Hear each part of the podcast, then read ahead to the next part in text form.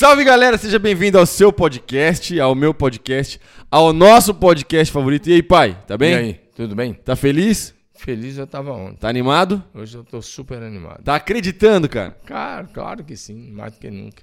Olha só, coisas. Na marca do pênalti. Coisas boas, coisas novas, coisas grandes vão acontecer no mês de agosto. Eu ainda não posso te falar, mas fique esperto. Fica muito esperto nas nossas redes sociais. Tem coisa legal pra acontecer. Olha só. Pra quem você vai mandar um salve hoje, pai? Bom, a minha mãe é, é, tem que mandar, porque Sempre. ela, ela é carteirinha. Sempre. Carteirinha, ela Sempre. assiste toda semana. No mínimo a gente tem uma visualização por- semana. Isso. Ah, tá de brincadeira também É isso, comigo, cara, né? é isso. Não, minha mãe é, como é- é, lá é ingresso garantido. Não, eu quero mandar um hoje para o nosso amigo Emerson, lá da Bahia, né? Sua esposa Dara, sua Isso. filhinha, nosso querido, nosso amigo Rogério e Flávia, a família lá em Aracaju. Aracaju. E hoje vai tudo pro Nordeste. E o Gilberto e a Cristina lá em Afogado da Engazeira. Um abraço, abraço pessoal, tamo junto, Deus abençoe. Eu vou mandar um salve diferente. Ok. Eu vou mandar um salve pro meu amigo que eu acabei de mandar um WhatsApp que, pra que ele tá com aqui. esse braço aí? Ah, eu tô apoiado aqui, porque eu tô É. relaxado, porque Ah, eu, tô, tá. eu tô confiante na virada do São Paulo. Olha Bora. só. Eu vou mandar um salve aqui pro meu amigo que vai casar amanhã, meu brother, Ô, meu irmão. cara. Bruno Raniel, também conhecido como Cheiroso, meu irmão, tamo junto. Deus abençoe, amanhã a gente tá junto aí no seu casamento. Vai ser legal pra caramba. Eu tô feliz que ele vai Bruno casar, cara. Karen. É verdade. Vai, Karen- casar, vai casar com a filha do pastor Marcelo Tosca, com a- Karen Tosca, cara. Vai ser muito legal mesmo. Tamo junto demais. Eu falo pro Marcelo assim, eu sou você amanhã. É isso, cara. Daqui a pouco tá aí com os netos aí brincando. aí. Mas eles são, eles são é, é, consideravelmente mais novos que, que eu e a Renata. Então Sim. acho que dá pra esperar um Vai esperar um pouco, né? Antes de, de lançar um- uma criança aí. Mas Né. é isso aí. Um Pai, abraço, pastor Marcelo. Um abraço, pastor Marcelo. Amanhã a gente tá junto, se Deus quiser. olha só, pai. A gente tinha feito um combinado. Sim. que era gravar um programa para falarmos sobre a viagem de Israel, certo? Sim. Mas antes a gente tem o nosso top O 5. correto era a gente fazer essa, esse aí até em três. Eu, você e o Marcelo, porque as últimas seis viagens, acho que eu fiz Você junto fez com o pastor Marcelo. É. É. Agora você vai fazer com o Danilo, né? É, agora vamos com o Danilo. a Marcelo gente pode vai fazer agora uma com o pastor. Marcelo, talvez lá em Aracatuba, e quando o pastor Danilo estiver aqui, a gente faz com o Danilo, sem É, nenhum com o problema. Danilo junto aqui. Mas olha só, vamos lá então. Eu quero que você dê cinco motivos para a pessoa viajar para Israel. Cinco motivos? É. Bom, primeiro, eu creio que uma coisa, a pessoa vai lendo a Bíblia, vai lendo de alguns lugares, às vezes, às vezes lendo algumas palavras que às vezes a pessoa não entende bem. Então, número um é que quando você vai, pisa naqueles lugares e, e vê a explicação de alguns lugares, as réplicas dessas eh, coisas bíblicas, eh, facilita melhor o entendimento. Primeira coisa é um bom entendimento. Segunda Tá. coisa é a própria geografia, você poder dizer, eu pisei aqui, eu estive aqui. Maneiro. A segunda, a terceira coisa eu diria que é um renovo na fé. Dependendo da palavra, com- dependendo com quem você vai e as palavras que você ouvir, vai ser um renovo, porque você vai, vai voltar com a fé renovada, a fé restaurada. E acho que a quarta coisa eu, eu acho bem interessante é o fato de você começar a caminhar pelos lugares onde onde houve mais manifestação do céu na terra. O lugar no, no- no globo onde houve mais manifestação do céu na terra é a terra de Israel. Maneiro. Em todo lugar que você estiver lá, em algum lugar ou em algum momento houve alguma manifestação de Deus naquela terra. Não existe lugar que você ficar mais perto de Deus geograficamente falando. Não, isso não existe. Mas ali foi o lugar de maior manifestação de Deus. Outra coisa é porque ainda tem promessas, né? Por exemplo, você estando em Jerusalém, você visitar o jardim do túmulo e ver o túmulo vazio. Eu acho fantástico você celebrar ceia lá, celebrando a ressurreição do Senhor Jesus e olhar para a cidade de Jerusalém e lembrar que a nova Jerusalém um dia vai descer do céu e será a nossa habitação eterna. Acho É que isso. deu os cinco motivos. Da hora, da hora, da hora. Muito bom. Excelente. Olha só. Então vamos entrar direto nesse assunto. Vamos lá. Podcast interessante. A gente não precisa fazer um podcast muito longo, mas a gente pode fazer um programa interessantíssimo para você, para despertar no seu coração esse desejo para ir para Israel. E a primeira coisa que eu gostaria já de começar. Tem um livro que eu gosto bastante, que é um livro de um autor chamado Simon Sinek. Não é um livro cristão em si, mas é um livro bom. Que ele, ele fala assim, ó, o autor do livro, escreve assim, ó, comece pelo porquê. Então ele vai falar, tudo na sua vida você tem que ter um porquê. Se você não sabe o porquê, você não sabe o que você está fazendo, está vivendo uma vida sem sentido. Enfim. Por que, pai, você começou a ir para Israel? Por que começou essa parada? Por, o porquê Pastor Domingos leva todo ano 50, 48 pessoas para Israel? É... Quando eu era solteiro ainda, um eu resolvi escrever alguns alvos. Tá. Para minha vida. Eu acho que é interessante escrever alvo. Ok. Se você tem uma visão clara de onde você quer chegar, meu conselho é então escreva. Detalhe. Eu tinha lido aquele livro A Quarta Dimensão do David Jung Shu e ele falou assim: escreve, uhum. faça sua lista de uma série de coisas. Eu escrevi. E dentre as coisas que eu escrevi, quando eu ainda era solteiro, eu disse na coloquei por escrito que eu queria que o Senhor me desse a oportunidade de andar por onde Jesus andou Maneiro. quando estava aqui fisicamente nessa terra. Então, para começar, era um sonho, um alvo, que eu, porque quando você escreve ele vira alvo, e que estava ali diante de mim. Okay. E eu tinha esse sonho e tinha esse alvo. Então, a partir disso, quando ele começou a se tornar realidade, eu já levei, acho que sete, oito caravanas para Israel, é, caravanas grandes, assim, médias, né? De sempre de 40 e poucas pessoas para cima, a última era 57. Mas é, em todos esses anos eu fui conduzindo caravana. Tá. Eu nunca fui para Israel sozinho como turista, né? Isso me levou a ler mais os, sobre os lugares bíblicos, a ouvir mais a e aprender mais. Lugar, história. Eu fui, modéstia à parte, fui um bom aluno de geografia bíblica. Tá. E então eu conhecia um pouco de geografia bíblica e Uh, eu queria muito, a minha ida a Israel nunca foi de curiosidade. Eu só queria passar por onde Jesus passou. Só isso. Okay. Eu sou uma pessoa fascinada sobre essa questão de andar nos passos de Jesus e essa era uma das partes da parte geográfica da coisa. E Deus me deu essa graça. Eu acredito que foi uma graça, né? Não mereço nada, ninguém merece nada. A gente não pode receber coisa alguma, alguma se do céu não nos for dado. Amém. Eu acho que Deus nos deu. Depois Deus nos deu parceiro como Marcelo Toschi e outros que a gente passou a andar juntos e passamos a caminhar junto e, e tem sido uma benção e cada vez que eu vou para mim é um renovo. Sim. Eu às vezes é um pouco cansativo, é, mas é porque, é porque as pessoas vão para se divertir para você estar trabalhando. Né? E ah, tem aqueles que vão se divertir, mas tem muita gente que vai com sede para aprender. E a gente vai fazendo aqueles cultos rápidos, você já foi, sabe Sim. como é que é? a gente vai parando, vai fazendo os cultos, vai orando, vai ministrando e vale a pena. Eu faria tudo de novo. Sem contar que o conhecimento aumenta, né, melhora uma série de coisas. Sim. O país é um país lindo, ali no meio daquele deserto, primeiro mundo. É. é maravilhoso estar lá e vale muito, muito a pena. É, é diferente de ir para os Estados Unidos, para outros lugares, porque é, no, lá não é um turismo assim para ver coisas mirabolantes, mas é uma viagem de fé. É, é isso que eu ia falar. É, é, é uma viagem de fé e é para passar pelos lugares é, é, que são marcos. Que o Senhor Jesus Cristo passou e também alguns lugares do Antigo Testamento. Mas eu fui em 2015. A gente faz essa viagem, na verdade, a gente não, meu pai, né? É, eu estou me programando para fazer uma viagem internacional com o Giovanni, vai sair essa parada aí, a gente está decidindo o destino. Mas olha só, a gente precisa conversar com vocês, inclusive, com você e com o pastor Marcelo, para vocês nos indicarem. Um, um, a gente tem duas ideias. Depois eu falo disso. Enfim, a parada é a seguinte: não é aquela. Eu não vou citar nomes, mas não é uma viagem para Israel com aquele sensacionalismo religioso. De forma alguma. Com aquele misticismo que alguns promovem no Brasil. Tá? Misericórdia. Sem, sem citar nome de ninguém aqui, já veio alguns aí na sua cabeça, tá tudo bem. Mas não é, é essa vibe, tá? Não é essa a ideia do meu pai. De olha, a, a Terra Santa. E aí o pessoal é, é, leva a garrafa para trazer água do Rio Jordão. Leva areia, a, a para trazer areia, para trazer pedra. Olha, essa, vai na casa da pessoa, essa pedra aqui eu trouxe de Israel, grande coisa, tem pedra aqui também, aqui, ó, aqui no, no, na construção aqui do lado tem pedra. Pedra é pedra, gente. Tá ligado? A pedra de Israel não é sagrada, a areia de Israel não é sagrada, a água do Rio Jordão não é sagrada. Inclusive no Brasil deve ter uns rios que têm água de muito mais qualidade do que o Rio Jordão. Claro. A questão é a seguinte: é a questão, primeiro, a história. Segundo, como meu pai falou, eles fazem alguns cultos. E aí, culto é lugar de adoração, entendeu? Então, ali o lugar onde você está vira um lugar de adoração. E tem um impacto interessante na sua vida, tem um impacto visual, entendeu? Eu não sei se eu estou adiantando demais as coisas aqui, mas Não, eu vou dar um sim. exemplo. É, a gente faz um. Para mim foi o mais marcante, obviamente. É, para mim, tá? Na minha experiência.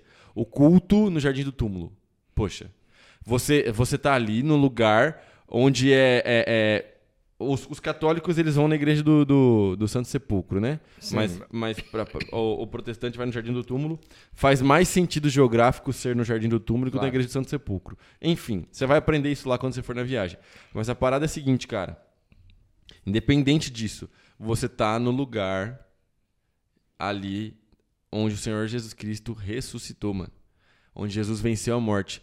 A ressurreição é, é- é a essência da nossa fé. Se Jesus Cristo não tivesse ressuscitado, não tem cristianismo. Entendeu? É, a gente faz o que a gente faz exatamente porque Cristo venceu a morte. E aí a gente tá lá celebrando que Jesus Cristo venceu a morte e aí a gente toma a ceia do Senhor. Mano, essa parada você nunca vai esquecer na sua vida, se você tiver a oportunidade de fazer essa viagem. É assim, é, é, é, é fantástico, é, é surreal mesmo, é, é incrível. É, você foi pro último ponto da nossa É, eu viagem. fui, né? porque por isso que eu Essa pensei. aí a gente faz É. sair de manhã, normalmente. É, de manhã. A gente foi vai de lá, visita o Jardim do Túmulo, faz o culto, celebra a ceia, é, entra onde foi a sepultura, tira foto e sai.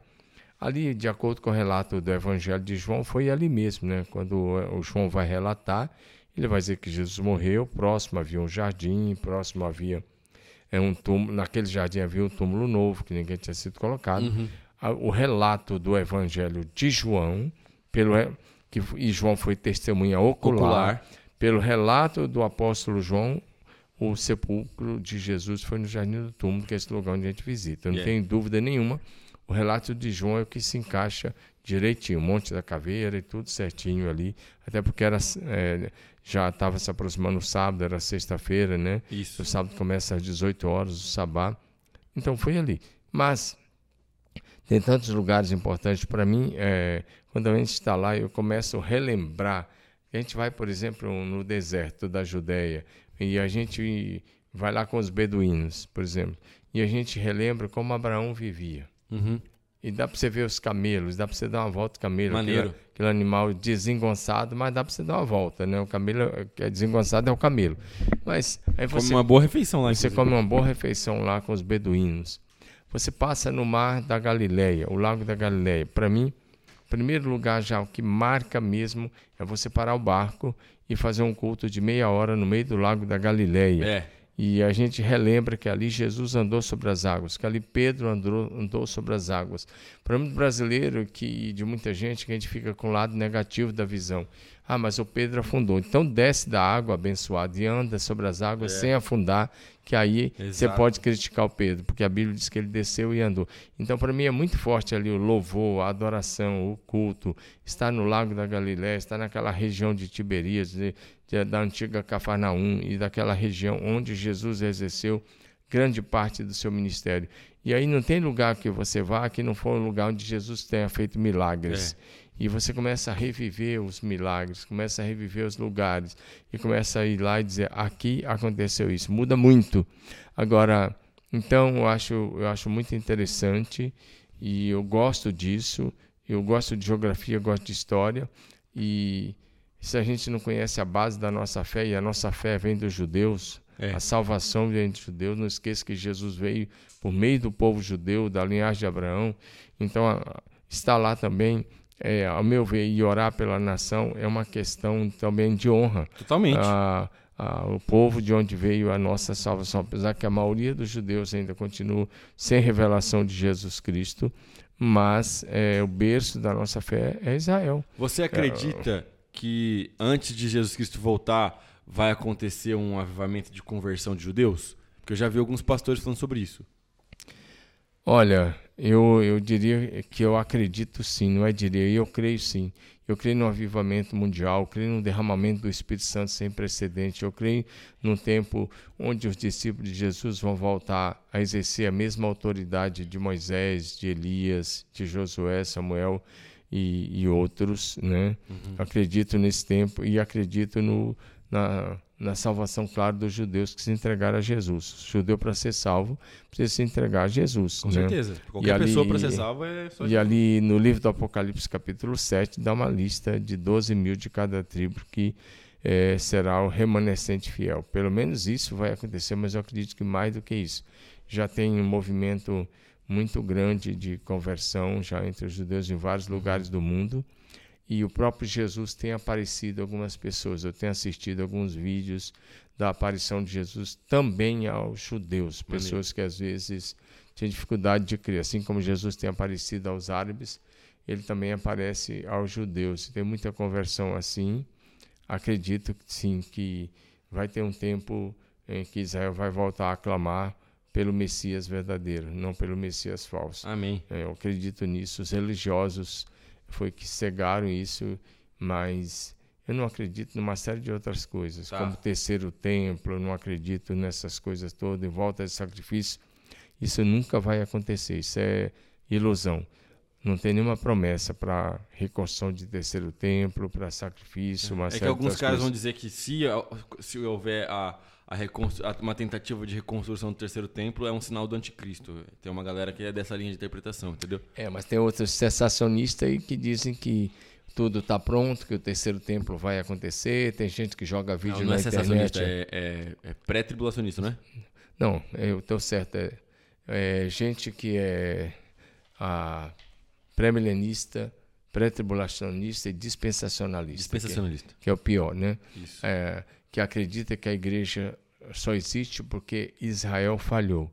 A igreja não existe porque Israel falhou. A igreja é o mistério que estava oculto através dos séculos. Uhum. A igreja é o plano eterno de Deus. Né? E a Israel, é, Deus tem promessa para uma nação? Tem, mas a falar que vai ser terceiro templo é absurdo. Terceiro templo somos nós.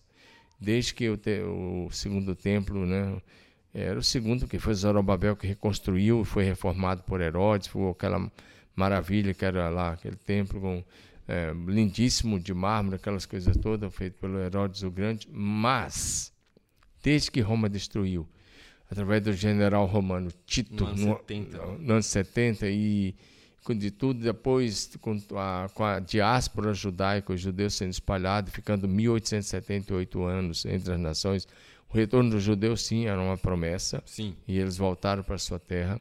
Mas a reconstrução do terceiro templo é só ilusão. É uma crença judaica, uma crença rabínica. E nós respeitamos, mas ela não acontecerá. Tem até o Instituto do Terceiro Templo, a gente vai lá, a gente visita. É legal visitar, é legal ouvir isso, é, é legal assistir às aulas, mas isso não acontecerá. O terceiro templo somos nós. Se se algum cristão, seja católico ou evangélico, acreditar na reconstrução de terceiro templo e na volta do sacrifício, como alguns ensinam que tem até a novilha vermelha, que não sei o que, o gado vermelho hoje o Angus está aí é. de gado vermelho para tudo que é lado, tá? Você pega o tanto de gado vermelho que você quiser, que a novilha vermelha era algo que acontecia lá no Velho Total. Testamento para expiação do pecado, queimava, jogava cinza num riacho e era para expiação do pecado. Quem acredita nesse tipo de coisa, de verdade, está anulando o sacrifício de Jesus na cruz. Total. E o Senhor não permite a anulação de sacrifício. Ah, Jesus veio como o Cordeiro de Deus que tira o pecado do mundo. E desde que Jesus morreu na cruz, não é necessário mais nenhum tipo de sacrifício. O único sacrifício que precisava ser feito foi feito. Foi de Jesus na cruz do Calvário, de uma vez por todas, sacrifício eterno, se ofereceu a si mesmo e tem validade eterna. Inclusive, falando sobre templo, na viagem para Israel, a gente vai no lugar onde era o templo. Sim. Que hoje tem a, uma. Duas uma, mesquitas. É. A mesquita da Cúpula Dourada, que está lá no lugar é, é, é, central onde era o templo, né? Inclusive o pessoal coloca foto, faz vídeo daquela parada da Cúpula Dourada e às vezes é, é, as pessoas que ainda não conhecem a informação pensam que aquilo é algo cristão ou algo judeu. Aquela parada lá é muçulmana, velho. É, a, aquela região, uma região histórica, bíblica, lindíssima ali, aquela região ali, o pátio do templo é uma região no centro de Jerusalém que dá uma média de 200 mil metros quadrados. Isso.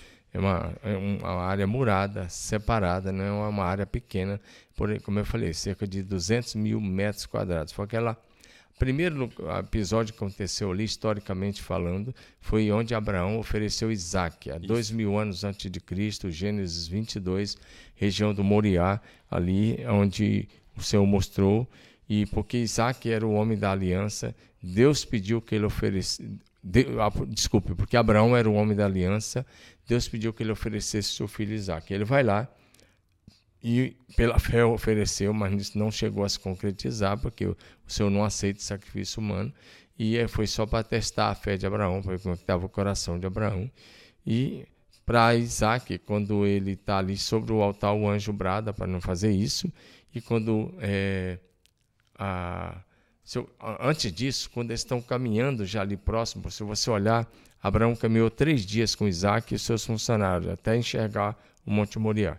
Quando ele chega perto, ele deixa para trás o funcionário o jumento, ele vai com Isaac, Isaac carregando a lenha nas costas. Isaac não era um garotinho, porque ele tinha força para carregar a lenha. Carregar, era... É a lenha suficiente para queimar um animal. Então o que acontece? Ele pergunta. É bem interessante isso. Pai, aqui está a lenha e o fogo, mas onde está o cordeiro? cordeiro? Olha a pergunta. A palavra que ele usa, Isaac usa, é cordeiro. E eu olhei isso com a, com a Lúcia no hebraico, é cordeiro que está lá no hebraico. Onde está o cordeiro para o holocausto? É a pergunta de Isaac. Sim. E a resposta de Abraão foi: Deus proverá. Deus proverá. Aí, quando ele disse para o Isaac: Hoje o cordeiro é você, Isaac. Aí amarra o Isaac, coloca sobre a lenha. Quando ele vai sacrificar, que o anjo brada não faça nenhum mal. Agora eu sei que você teme a Deus, você não me negou seu único filho. Abraão olha para trás e ele não e ele vê o quê? Um cabrito. Ele vê o, corne, o carneiro. Carneiro. Aí a expressão no hebraico também é carneiro. Ele não vê o cordeiro, ele vê o carneiro. Por quê? Porque o cordeiro de Deus ia ser, iria ser oferecido naquele mesmo lugar que Isaac estava sendo oferecido dois mil anos depois. Sim. Isaac, e Abraão pega o carneiro oferece o carneiro. Mas a pergunta que vai permear toda a Bíblia, desde o livro de Gênesis, desde o dia que Deus diz que da semente da mulher enviar um que esmagar a cabeça da serpente, é a pergunta que vai até o Novo Testamento é onde está o cordeiro. É que significa onde está a esperança, onde está a resposta, onde está a solução para as nossas vidas. Uhum. E aí, essa resposta de onde está o cordeiro vem nos lábios de João Batista. Primeira vez que João Batista vê Jesus vindo para o Jordão, ele aponta o dedo e ele diz: Eis o cordeiro de Deus que tira, o pecado, o pecado do, mundo. do mundo. Então, a, João Batista dizendo: o cordeiro chegou. É. A solução chegou, a esperança chegou, a salvação chegou. Então, quando Jesus é sacrificado, ele é sacrificado naquele monte, naquele monte, ali do, onde é, onde está o centro de Jerusalém. Mais tarde, mil anos depois de Abraão, o Davi compra aquela terra como eira de Araúna. Isso. Num dia que estava tendo uma praga sobre a nação, uma situação terrível por causa do pecado de Davi, é. que tinha feito o censo da nação. E o anjo vem com a espada e ele corre, compra, orientado pelo profeta Gade, ele corre e ele compra aquele terreno e ele ergue um altar e a praga cessa. E aquele lugar ah, vai ser separado para ser o templo. Né? Aquele lugar foi onde Salomão, Salomão construiu. Deus não deixou Davi sim, construir. Sim. É. Mas foi Davi que comprou, preparou todo o material, ouro, prata, ferro, madeira, tudo. Davi deixou tudo pronto, Salomão construiu. Levou sete anos. No sétimo ano de Salomão, o templo foi inaugurado. Esse templo foi destruído é, no ano 580 por, por Nabucodonosor. Isso. Na segunda invasão da Babilônia, destruíram completamente o templo. Os judeus ficaram 70 anos na Babilônia, eles voltam. E Zorobabel reconstruiu o templo. Mas os judeus estavam pobres, não era um templo um pouco pobre. Quando chega ali com Herodes o Grande, o Grande, que é aquele Herodes malvado que mandou matar tanta gente, até a mãe, a mulher e tudo. Mas ele era um excelente de um construtor, um empreendedor. Ele faz um templo que se tornou uma das sete maravilhas do mundo da época e ele cerca, ele mura aquela área, ele faz um negócio lindíssimo. A torre principal chegava a 56 metros de altura, não era qualquer obra, era uma obra de engenharia incrível, maravilhosa, lindíssima. E quando você vai lá, você vê os vídeos, você vê as reconstruções, tudo em, 4D, é, 4G. É, você vai ver as é coisas. 4D mesmo, 4D. É, tipo 3D para É, 3D, 4D. Você vê tudo com muita tecnologia embaixo do atual, daquela atual área é. onde ficavam as bases. É, Jesus vem e ali ele ministra, dali ele é expulso, dali ele né, sai para ser crucificado também, mas Jesus disse que não ia ficar pedra sobre, sobre pedra, pedra, que não ia ser derrubada. No ano 70, os judeus invadem Jerusalém, os, desculpe, os romanos invadem Israel, a Judéia, e mantiveram o cerco em torno de Jerusalém 145 dias. E depois de 145 dias, os judeus abriram as portas. Flávio Josefo conta a história, ele é testemunha da história. Você pode ler isso na história dos Hebreus de Flávio Josefo. Era um general é, judeu que aderiu aos romanos, que foi levado preso para Roma. E quando os judeus abriram as portas, o general romano Tito matou 1 milhão e 96 mil judeus naquele dia. Foi um, um banho um massacre. de um massacre, um banho de sangue terrível. Depois os romanos continuaram fazendo vários outros massacres, como lá em Massada, é, e depois, depois em outras ocasiões também eles continuaram perseguindo. A história é bem complexa, porque eles é, queriam acabar com a fé judaica. Ah, mas dali para cá, é, Jerusalém foi nesse período de 1878 que Israel ficou na diáspora é, o cidade de Israel foi invadido por vários grupos, por várias, foi dominado por várias. Teve as cruzadas depois na Idade Média, o período inglês, período, teve vários períodos, mas teve o período muçulmano. É. E nesse período muçulmano eles dominaram. Eles também foram gente que voltaram para ali e dominaram. Uh, o, o, primeiro muçulmano que dominou, se não me engano, chamava-se Saladin tem até uma. Ele era um, um, um rei da Assíria, né? um rei persa, mas também ligado aos persas. E ele dominou.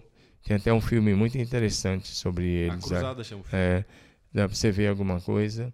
E tem, esse filme tem algumas imprecisões é, históricas, tem, mas tem, é, é, legal. Tem algumas coisas interessantes. É claro que o filme tem, é. mas vai tendo essas coisas. E mas Jerusalém vai ficando na mão de uma série de, de povos. E o último deles, como eu disse, foram os ingleses. Né? E depois, em 1948, depois do massacre que os judeus sofreram com a, a, o Holocausto nazista, mais de 6 milhões de judeus foram mortos nos campos de concentrações e de as formas mais terríveis possíveis. Um brasileiro que presidia a ONU, o nome dele era Oswaldo Aranha, é um brilhante brasileiro, ele é, levou em votação para a criação do Estado de Israel. Ele percebeu que ia perder. Ele suspende a sessão e, e ele começa a ligar para várias pessoas de várias nações aqui da América Latina e ele conseguiu o voto suficiente e ele é, em 1900 ele deu o voto é, fatal né o voto de Minerva ele chama de voto Minerva mas na verdade ele fez uma articulação é. e também votou a favor e ele conduziu a ONU a votar a criação do Estado de Israel. E foi criado o Estado de Israel, foi oficializado ali dia 10, 10 de maio de 1948. Acho que por aí, se eu, acho que eu não falhei na data. Se eu falhei, é por aí. Mas em 1948 é criado o Estado de Israel, o judeu volta, a primeira coisa que eles enfrentam é uma guerra. É porque os, os povos árabes não queriam mais admitir a volta do judeu, o Estado de Israel, e eles vencem a guerra, milagrosamente, sem, sem ter condições nenhuma. Eles vencem várias nações. Eles vão enfrentando. Depois tem a Guerra dos Seis Dias, em 1966, é. e eles voltam a dominar Jerusalém. Aí tem um versículo de Lucas 21 que diz assim: Jerusalém será pisada até que se complete o tempo dos gentios o problema desse pessoal da pré-milenística, eles estão achando que o tempo do gentio não acabou em Jerusalém. O tempo do gentio acabou em Jerusalém em 1966, 66, 67, com a Guerra dos Seis Dias. Na Guerra dos Seis Dias, quando Israel controlou a cidade de Jerusalém toda, assumiu o controle, inclusive do Monte do Templo. Uhum. E Israel expulsou de lá, sabe? Mas uma semana depois, o general israelense chamou um grupo de árabes da Jordânia e entregou a administração do Monte do Templo para eles, que eram pessoas que tinham um certo acordo de paz com Israel. fazer uma questão para ter um acordo de paz, só que na verdade ficou bem tenso lá o é, lugar. É, mas ele fez isso para evitar uma, uma guerra é, ainda uma maior, guerra maior. Porque ali tem a mesquita da cúpula preta, a mesquita da cúpula dourada. E na crença islâmica, onde está aquela mesquita da Cúpula Dourada, é o local exato do é, sacrifício. O subiu do cavalo. E... É, não, eles acreditam que ali é onde Abraão ofereceu. Para eles não é Isaac, para eles é Ismael. Enfim, eles têm umas crenças. Eu já entrei lá. Na minha primeira viagem de Israel, eu entrei lá naquele, naquela mesquita. É que eles acreditam que lá também o profeta dele subiu é uma lenda. cavalo né, e, e, e, ascendeu aos céus nesse cavalo. Ele é uma lenda é. que eles acreditam que Maomé, Maomé, subiu ao céu num cavalo alado a partir dali. Mas então é um lugar sagrado para judeus, para muçulmanos, para cristãos. Mas eu só estou dizendo que, com tudo isso que eu tentei narrar, é que Israel é um milagre. Sim. Israel domina ali. Depois Israel enfrentou outra guerra em 1972, num Shabá, que os povos vieram, cinco nações invadiram, pegaram eles desapercebidos. Mas Israel foi e venceu as nações de novo, de volta. Todas aquelas ali, é, Egito, Arábia, Jordânia, todo mundo que se uniu, Síria, Líbano. Israel vence tudo, domina de novo, amplia os territórios, inclusive domina até o Sinai, e depois devolve aquela parte do Sinai para os egípcios. Mas Israel é um milagre. É. E você, Israel, eu só estou narrando aqui um pouco para você entender um pouquinho. Não, é porque assim, já é fascinante a gente pensar e a gente rever a história, é, é, trocando essa ideia aqui. Agora, estando lá, isso tem um peso muito maior e, e, fica marcado no seu coração. Porque, por exemplo, a gente já falou sobre isso em algum outro programa, mas você falou, por exemplo, sobre a, a essa, essa, tragédia né, que foi o, o nazismo e o Holocausto, certo? Aí a gente vai no Museu do Holocausto. É um dos lugares mais fortes Entendeu? da então, viagem. Assim, você ficar uma hora e é... meia, duas horas dentro do museu, é impossível você sair de lá sem chorar. Ah, não, não tem como. Sem entender o que aconteceu. É, Porque tem é muita gente que, aí com todo respeito, tem muita gente da esquerda querendo anular e dizer que não aconteceu o Holocausto. Isso é coisa é típico de comunista viver a mentira, a base deles é a mentira, e é tipo de nazista viver a mentira e querer anular isso. Mas ah, uma um dos pontos da viagem é, é o, Museu, Museu do, Holocausto. que é interessante e ao mesmo tempo revoltante é. ver o que foi feito com esse povo. Não, é absurdo. É absurdo, mas assim, é, é, é necessário. É, esse eu... lugar precisa ser preservado e a gente precisa revisitar essa memória, porque ao contrário do que as pessoas pensam, um, uma, uma, uma questão como essa do Holocausto e do nazismo. É humanitária. É, ela é humanitária e ela não ficou nos anos 40. O, o ser humano está sempre na iminência de, de, de, provocar um próximo Holocausto. Entendeu? Então, Inclusive, assim, o mundo está à beira. Exatamente. Um, então, assim, a gente, tem, a gente tem sempre que lembrar o que aconteceu. E eu sei que tem um Museu do Holocausto nos Estados Unidos, eu ainda não fui nesse Museu do Holocausto dos Estados Unidos, até porque muitos judeus eles foram para os Estados Unidos também, sim, né? Foram para Nova York e tudo mais. Mas lá em Israel, o Museu do Holocausto, para mim, assim, é, primeiro, obviamente, é o, é, o, é o Jardim do Templo. Segundo lugar, para mim, mais importante da viagem é o Museu do Holocausto. E o terceiro lugar, que é um lugar que eu gostaria muito de falar também, que é o único lugar que a gente olha para frente com esperança. Quero falar sobre quatro lugares ainda. Tá, você quer falar sobre mais quatro lugares? Não Rapidamente. Dar, será que vai dar tempo? Vamos lá. Deixa Primeiro. Tá, então vai lá. Nesse, vai. aí nós vamos deixar por último. Tá bom. Você o tá terceiro falando... lugar, você já sabe qual lugar que eu, tô falando. Sei, você está falando sobre a, a, onde vai ser o Armagedon. O vale do Meguido. É o Meguido, o Megido, né? É. Mas eu quero falar sobre três lugares antes disso. Nascente do Jordão, Bânias, é, Carmelo.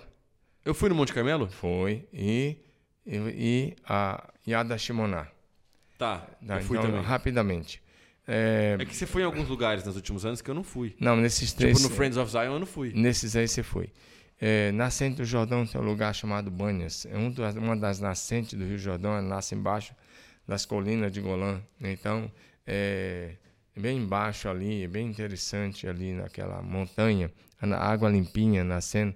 Mas ali naquela nascente é, tinha uma cidade chamada Cesaré de Filipe, foi na verdade a cidade que já existia, o, César, o, governador é, transforma essa cidade numa capital daquele estado e é, ele é, colocou o nome Cesareia de Filipe, em homenagem a César lá em Roma e Filipe, que era ele o governador. Sim. Então a, a gente leva a caravana lá, a gente para e faz um culto muito legal, porque lá é um lugar pagão, um lugar de idolatria, onde você vê nichos da idolatria na, escavado na própria montanha, vários deuses, dentre eles o deus Pan, é. Deus com D minúsculo. Dessa palavra pan vem a palavra pânico, né? até hoje que se conhece por aí. Era uma adoração pagã e era um lugar terrível, conhecido também como Porta do Inferno, é. onde se oferecia até sacrifícios humanos. Sacrifício de criança. De criança. E Jesus pega seu discípulo, viaja 80 quilômetros a pé, lá de, de Cafarnaum até lá, e vai lá para ensinar uma lição com o discípulo. E chega lá, ele ministra ao discípulo, aquele lugar onde ele pergunta: O que diz os homens, seu filho do homem? Então ali ele pega e ele diz o quê? Né? É, quando Pedro dá a revelação, tu és o Cristo, o Filho de Deus vivo, ele diz: sobre essa verdade, sobre essa afirmação, é, sobre essa, sobre pedra, essa pedra, eu edificarei minha igreja e as portas do inferno não prevalecerão contra ela.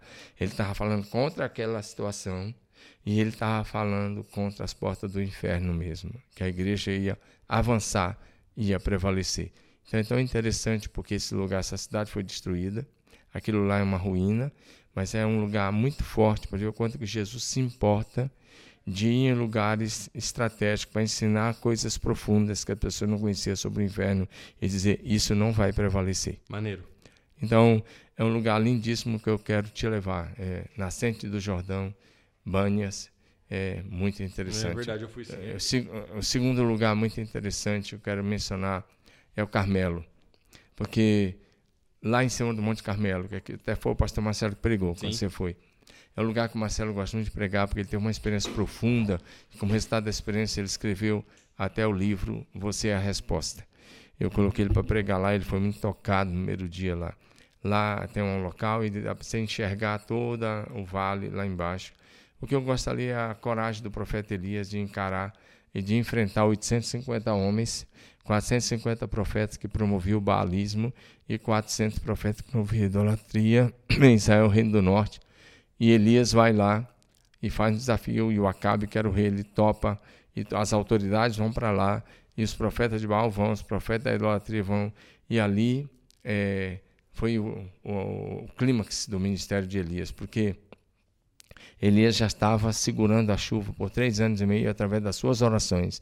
Tiago 5, 17, 16 e 7 fala da oração de Elias e que ele orou fervorosamente para que não chovesse, e não choveu por três anos e meio. E agora ele vai lá, ele desafia aqueles profetas, eles, ele dá quase seis horas para os caras e nada acontece. E depois ele ora uma oração de 20 segundos e o fogo cai e consome o holocausto, a lenha, evapora a água e queima tudo e até afunda um pouco o chão e o fogo cai naquele lugar. Eu gosto daquilo, daquele lugar pelo desafio final que aconteceu é ali entre é, um homem de Deus e os profetas da, do mal. É.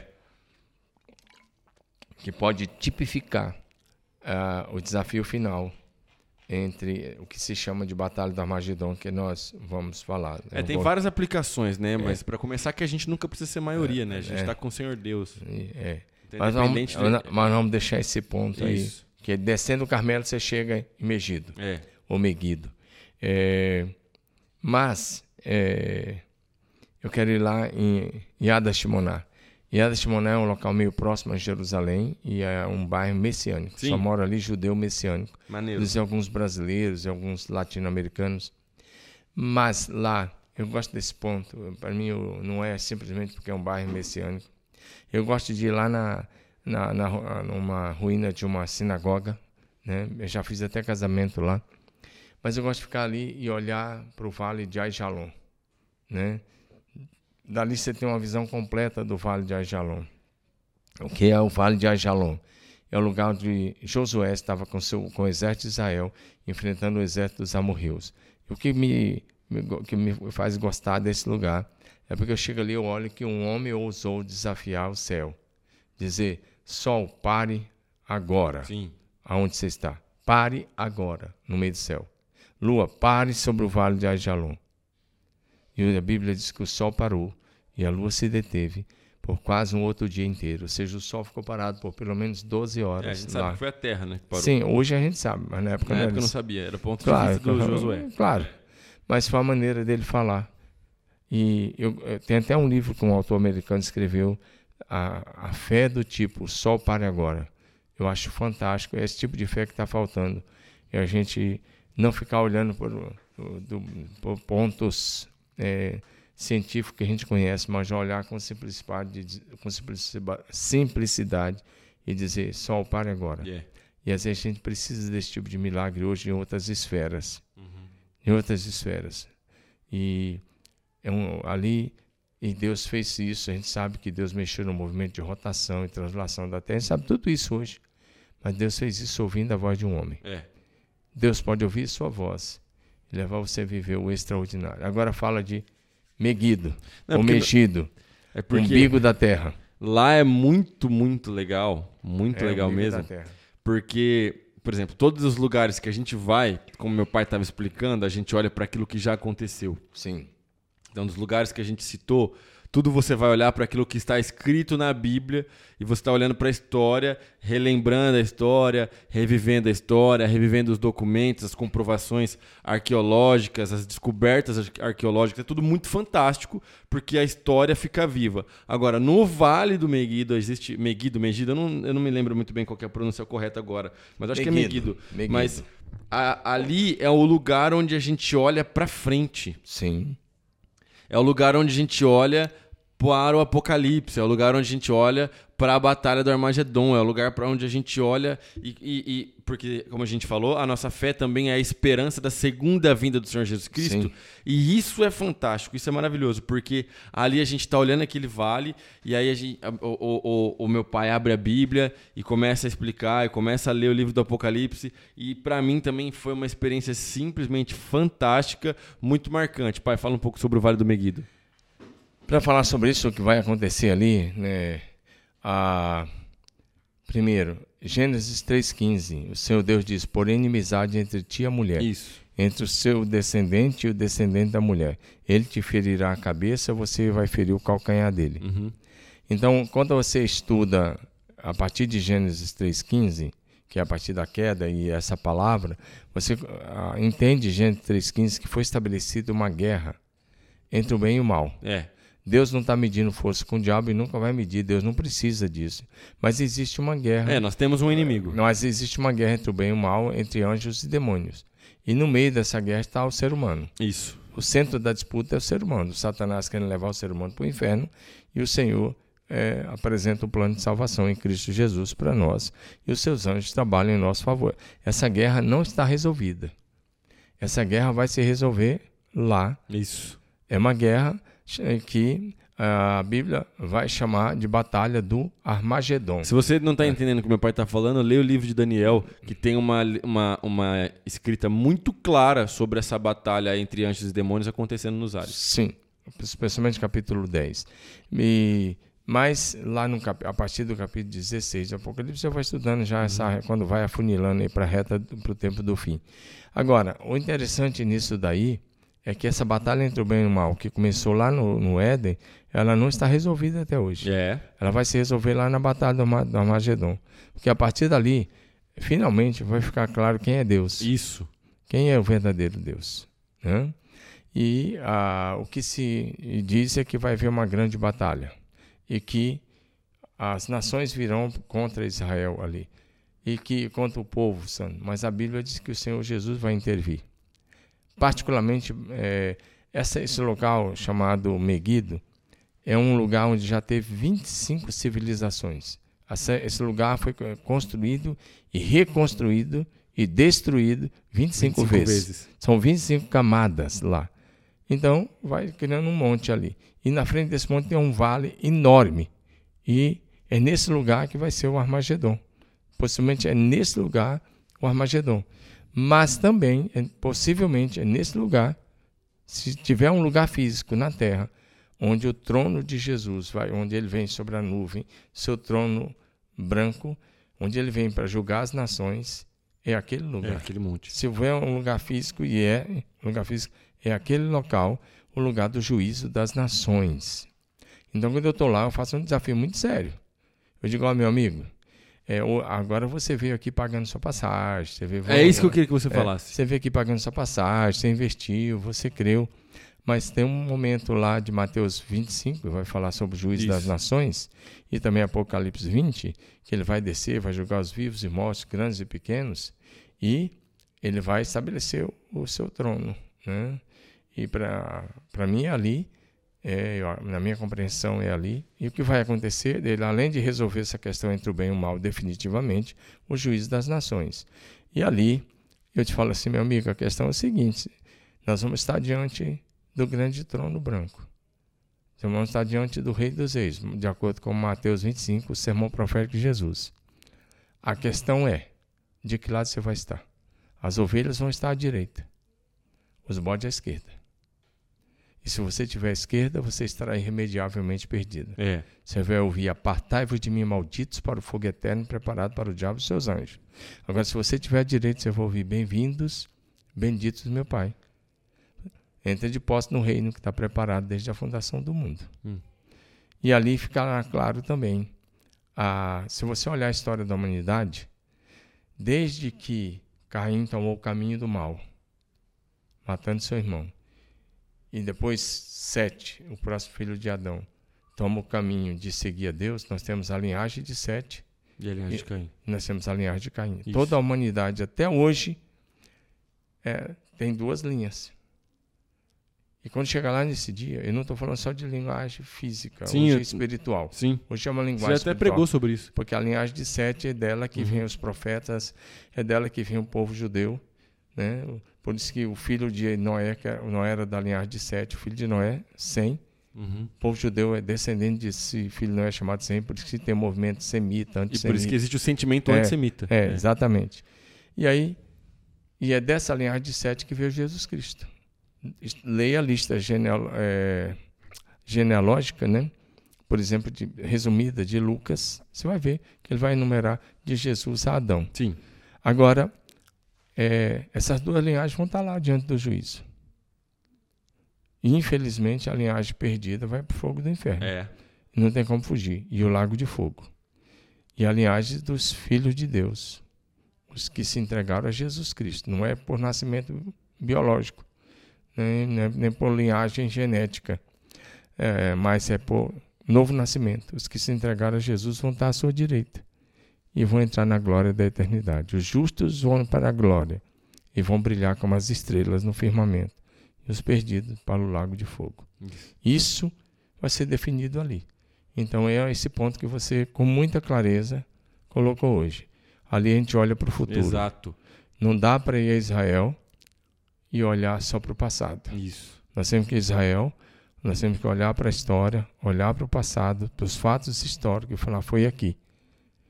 Por exemplo, dá para recordar nessa vez nós vamos lá na fonte de Gideão, onde foi escolhido os 300. É bem legal. É, isso eu não fui. Essa, então, é, você vai vendo os fatos históricos. Mas nesse ponto, em Meguido, a gente olha para frente. Isso. Para a Batalha do Armagedon e para o juízo das nações. É aí que eu queria que você falasse mesmo, pai. Era exatamente isso que eu queria, porque eu sei que você falando tem um impacto muito maior do que eu falando, mas é exatamente sobre isso. A ideia do, do, do grande trono, a ideia do julgamento, a ideia da gente olhar para frente. O Cordeiro venceu, é, é, é, todas as profecias se cumpriram e agora a, a gente herda a eternidade, na é verdade. Onde nós vamos habitar? A Bíblia diz que João vê descer do céu a uhum. cidade celestial, a nova Jerusalém, onde nós vamos habitar eternamente. João vê a cidade descer do céu. Poxa, isso é fantástico, isso é maravilhoso. E usa como símbolo a Jerusalém Exato. Por isso você não tem como Israel e olhar só para o passado. Exato. Nós, olhamos, nós vamos a Israel, nós olhamos os fatos históricos, mas nós olhamos para frente. Para esses dois fatos. Exato. É, três fatos, né? A batalha da Armagedon que está por a frente, o juízo das nações e a nova Jerusalém. Sonhe com isso. Se programe para isso. É, programe sua família. Vai valer a pena demais essa viagem, eu tenho certeza absoluta que pode mudar a sua vida, te trazer um, um, um, um contexto muito legal. Muita gente sonha em levar a família para Disney, para Orlando, é, é, até mais barato do que para Israel, com certeza. Eu não tenho nada contra, mas eu acho mais legal se você se programar para ir para Israel. Eu tenho certeza absoluta que vai mudar a sua vida. Principalmente se você tiver essa expectativa do passado, do que está acontecendo no presente e do futuro. Isso. Deus te abençoe. Tamo junto, Deus abençoe, fica firme, se inscreva no canal, compartilha, manda pros seus amigos. Valeu!